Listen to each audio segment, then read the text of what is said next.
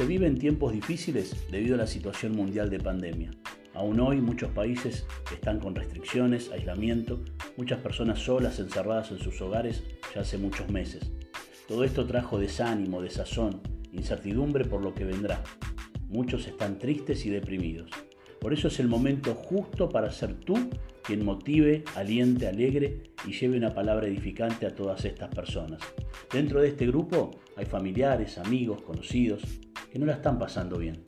Sé tú quien sea ese momento de paz y ánimo que ellos están necesitando.